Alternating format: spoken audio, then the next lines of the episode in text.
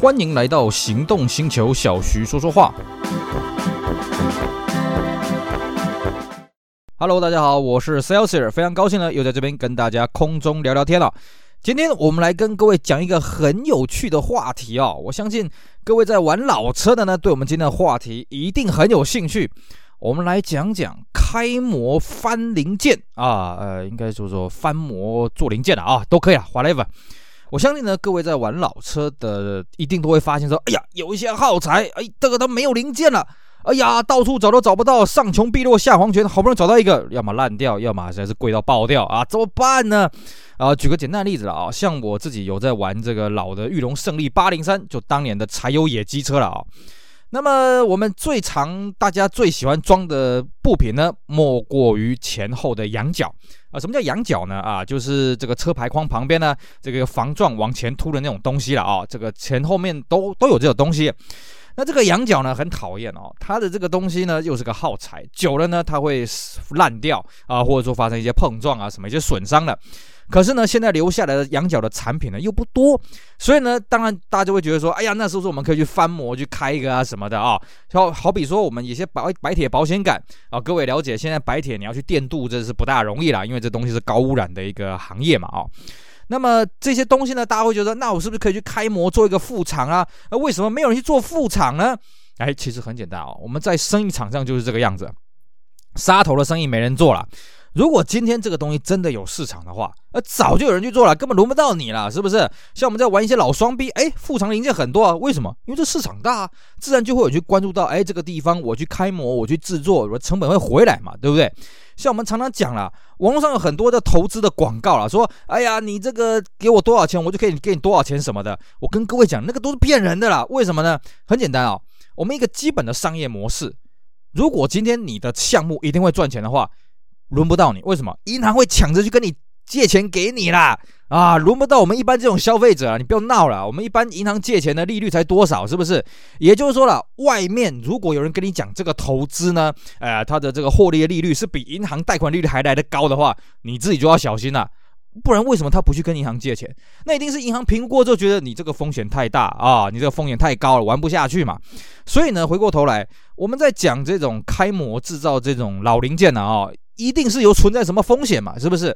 那么今天呢，就来跟各位聊一聊这个开模到底会发生什么事情啊？这是我们车友的亲身的经历了啊！我相信大家听完我们这期节目之后，你应该就会更心甘情愿的去买这些这个稀奇古怪的高价品了。为什么？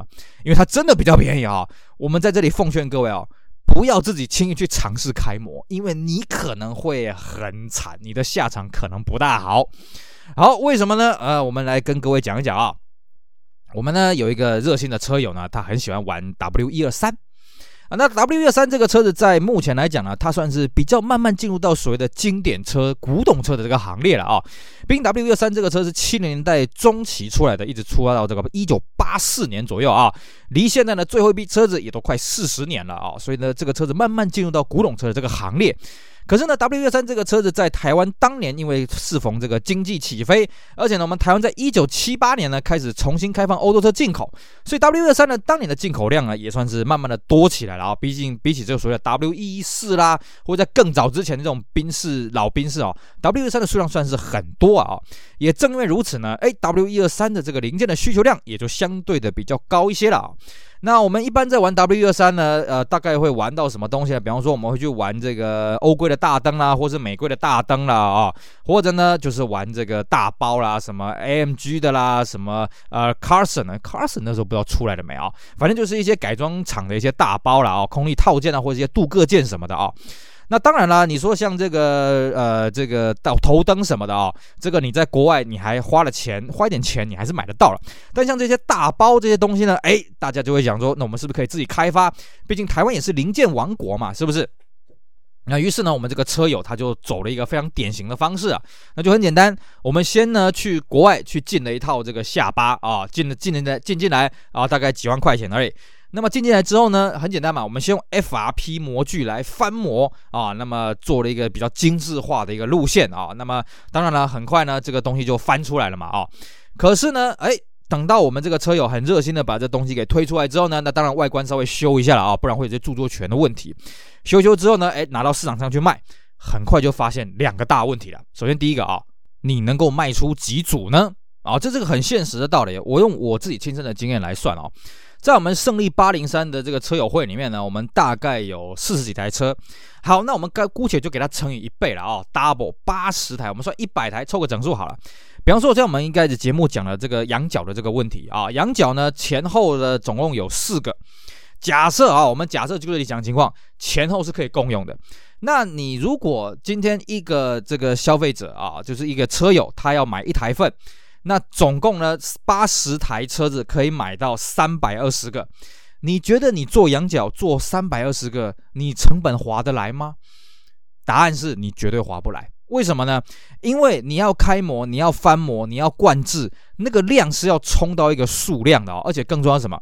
哎，你不是免费送哎，你还要去想办法说这个定一个价格，大家买得起、花得起，而且呢还要有一定的品质，这个没那么简单啊。哦，而且羊角这个东西，它有几个模具呢？哦，这个等一下我们会跟大家讲哦。所以其实讲起来啊，光是我们胜利八零三这个族群呢，光羊角这个东西都摆不平了啦。那何况是这个宾士的这个下巴呢？因为你说玩一二三的人啊，虽然可能一二三的数量在台湾，我们估计啦，可能破百台是没有问题的啊，哦。可是真的是每一个人他都会去买个下巴来装吗？每个人他都愿意装这款下巴吗？哦，这就是个问题了。所以虽然一二三在台湾的总量是多的。但是呢，不是每一个人都愿意装这东西，这是第一点。第二个是什么？你要怎么让这些人知道你有这个下巴这东西？固然今天你放到网络上面去卖哦，你觉得这个这个通路比较畅啊，这个这个曝光率比较高，也不是每个玩 W 一二三的人都会上网，每个人都会刚好看到你卖的这个东西嘛。哦，这是第一点。第二个是什么呢？好，那你的定价一样，像我们刚刚讲的羊角，你的定价要定到多少钱呢？你觉得一只下巴两万块，你买不买呢？啊，还是你觉得说呢？呃，一万块你才愿意接受呢？这就是一个问题了。好，等到你哎真的把一个价格还有一个宣传度都给打出去之后呢，哎开始卖了，对不对？第三个问题很快就来了，就是什么？就是仿制品就来了。因为呢，你今天辛辛苦苦从国外进了一组这个蛮不错的下巴，自己又去给它修改的漂漂亮亮的啊，很快呢市面上就会有人跟你翻模了啊，他直接跟你买一个是现成的，他直接来翻。当然对他来讲。你今天你是翻模品，它是再翻模品，所以它翻出来的这个形状啊、条件什么的就不会这么的好。可是很简单啊。它的成本比你低啊，再怎么讲，它零件取得成本比你低。再来就是说什么，消费者也不知道啊，消费者今天不可能说，我今天为了买一只下巴啊，我要确定这个下巴是品质好，我把市场上所有下巴全部都买过来，然后挑一只最好了。消费者根本不知道啊。也就是说呢，这个后起之秀，它只要踏着你的尸体往前进，它的价格可以比你低，然后它的成本也会比你低，所以呢，搞不好你的销路，你原本预计的销路呢，很快就被它抢走了。像我们刚刚讲的嘛，这个胜利八零三，我们预计可以卖出三百二十个，可能你才卖出了四十个，哎，马上就有人来翻你的模。因为我们在第一次开发的时候，其实我们不仅要去算那个脚位啊，去算一些什么模具的一些成本啊什么的，很多地方要经过精密的计算。可是呢，他拿你现成的东西，他马上直接上手啊，对不对？所以呢，你可能卖出了你预计销量的四分之一的时候。你市场上就有新的竞争者出现啦啊，那么就开始来跟你做这些价格上的竞争了，很快你就拉好炒了啦哦，而且消费者他自己也不知道到底哪一支的品质比较好。我们消费者一般正常的心态嘛，我们就是去认呃所谓的这个啊这个正常啊这个这个便宜的东西啊，只要看起来是正常的这样就好，只要它便宜哦我就先买，顶多买错了我再重新缴一次学费嘛，所以。在市场上，我们在挑东西，当然是价格取向优先。那你今天你辛辛苦苦当一个开山祖师，你的成本一定比较高嘛？那你到到后面被人家这样子模仿过去了，那你不就是被靠波把赛吗？然后呢，这个车友还跟我分享了一个有趣的事情，他说哦，其实当他在翻这些模具的时候呢，还有另外一种人跑来这个跟他打招呼啊，什么人呢？就是专门办这家海外零件的这些这个这个水货商了哦，跟他打招呼说：“哎呀，你放我们一条生路啦！你都做这种东西，那我们生意要怎么办呢？是不是？”，所以这个东西也是蛮两难的，因为他也只是嘉惠车友，也不是做什么商业利益的贩卖了啊。可是难免会挡到人家财路，挡到人家财路之际呢，又有人来挡他财路了啊。所以呢，这个车友后来他也有想要去开发这个这个侧裙啊什么的啊，也是遇到类似的问题了啊。所以呢，这个呃，就陷入蛮尴尬的一个局面。那各位会说，哎，那你不走外销吗？啊，外销，哎，各位你想的都很简单哦。请问一下，这东西要怎么寄呢？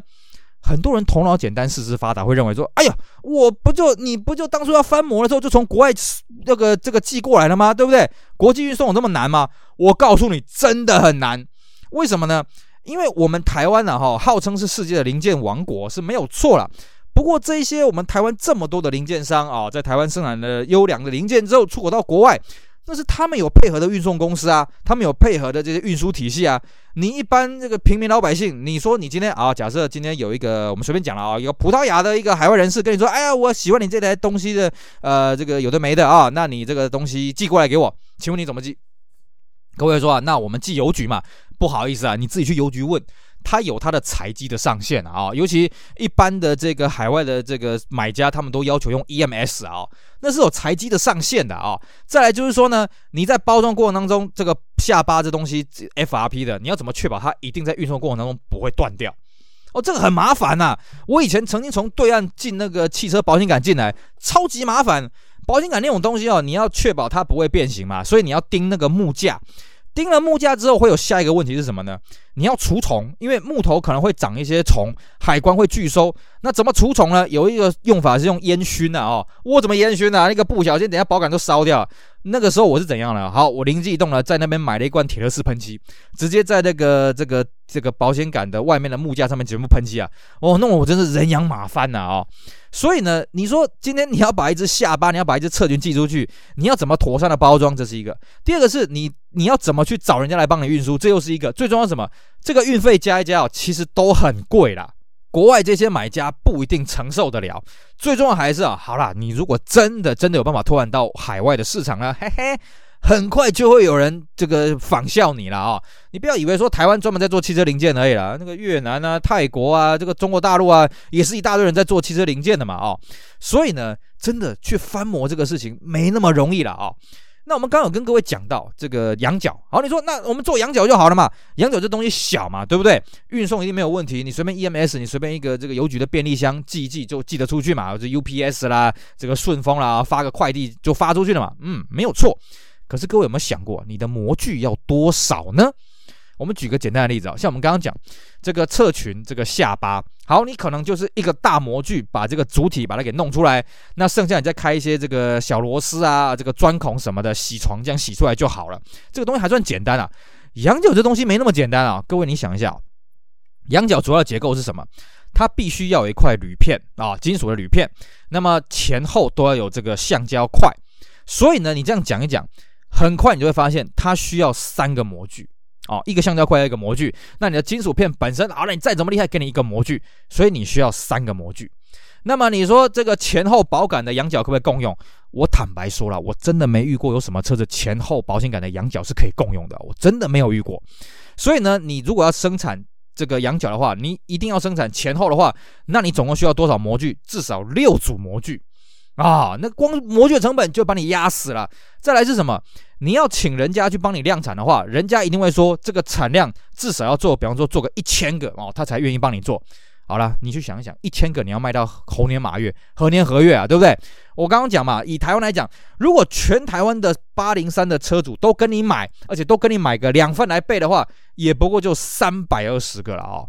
你说三百二十个，你要去摊你的模具成本，我告诉你，这不可能。而且你可能要想想，你剩下的六百八十个你要怎么办？然后六百八十个，你说你要去外销，请问一下，全世界还愿意去花钱去整理的胜利八零三有没有个一百台啊？那你剩下这些库存品怎么办？你说啊，那我们就等这个这个这个，大家如果不小心坏掉了什么，再再再再来再来用。哎，我们先不要讲说刚刚讲的说会不会有竞争对手出现了啊？以胜利八零三那种车来讲，如果它撞到前面的羊角都爆掉了，它的保险杆也爆掉了啦，可能车子都爆掉了，对不对？像我之前有遇过一个车友了啊，这个蛮好玩的，他去囤那个某款车的这个白铁保险杆，他说呢，他在这个老的材料行，哇，找到这个白铁保险杆好漂亮哦，全部把它买下来，上百只啊，全部把它买下来，全部放在仓库里面。我说你是不是疯了？他说啊，没有啊，这个我们常常会生锈什么的，我们换一只铁的保险杆不是很好吗？拜托啊，这个车子才台湾才几台而已啊，是不是？这第一点。第二个是什么？好的，他说啊，那没关系啊，如果车友有撞到的话呢，那也可以来换这一只啊。哎，那种老车哦，坦白讲啊，那种车子时速二三十公里撞上去，人可能都不见了啦，车子一定是爆掉了，怎么可能会刚好只伤到保险杆呢？对不对？这个几率能有多高啊？你怎么捡了上百只保险杆？那除了自己看了疗愈外啊，我觉得实在是没什么用处了啊、所以呢，像羊角这个东西也是一样。为什么我们胜利八点三的群组里面之前有人开模做过，然后现在说什么都不肯开模？我想原因大概就是这个样子了啊、所以呢。这个东西真的没有各位想象中的那么的简单呐！哦，不是说啊，你要这个怎么做啊，马上就可以出来了。而且更重要的是，你今天为了要省钱，你的质感可能就会不好。像我们刚刚讲的，羊角是不是各位希望那个金属的镀铬要亮晶晶的？那你如果要让它越漂亮，你是不是模具就要越复杂？模具越复杂，是不是成本就越高？成本越高，你的售价就越高，售价越高，是不是卖的量就少了呢？哦，这个东西真的是很麻烦呐。说虽然可以做外销什么的，那你难保这些海外这些其他国家的这些这些车友们不会去翻模啊，对不对？所以呢，这个东西哦，各位没有各位想的这么的简单了哦。就算是说你今天找得到厂商，他愿意帮你比较低量啊，比方说像我们刚刚讲的羊角啊，不要说一千个啊，可能做一百个，他就愿意帮你做，那你的成本就相对垫高起来了，对不对？所以呢，真的外面之所以会没有人这样做，纯粹就是因为没有什么赚头，没有什么利润，而且你这样一来一回，你光是实验，哎，你不是说一次开模就会成功的嘞，你还要实验好几次哦，所以。真的，我要劝各位啊，打消这个念头啊！哦，当然，你有这个实验冒险犯难精神，我们都很乐意了啊。只是呢，这个我们基于大家车友一场啊，我们还是会劝大家啊，仔细再想一想，你是不是真的要这么做啊？因为这个东西真的是一条不归路了啊。好，以上呢就是我们今天节目内容，跟大家聊一聊一个很有趣的话题：为什么我们老车翻模品会这么的少啊？希望大家呢听完这节节目呢，呃，这个心有戚戚焉呐啊！这个如果外面真的有人翻模的话，我们真的给他拍拍手了啊！那如果外面呢有这些比较贵的零件呢，呃，为了自己的美观，为了自己的荷包，其实买下去通常比你自己翻模来的划算很多了。提供给大家做个参考。以上非常感谢各位收听，也希望大家继续支持我们其他精彩的音频节目。我是 Celsius，我们下回再聊喽，拜拜。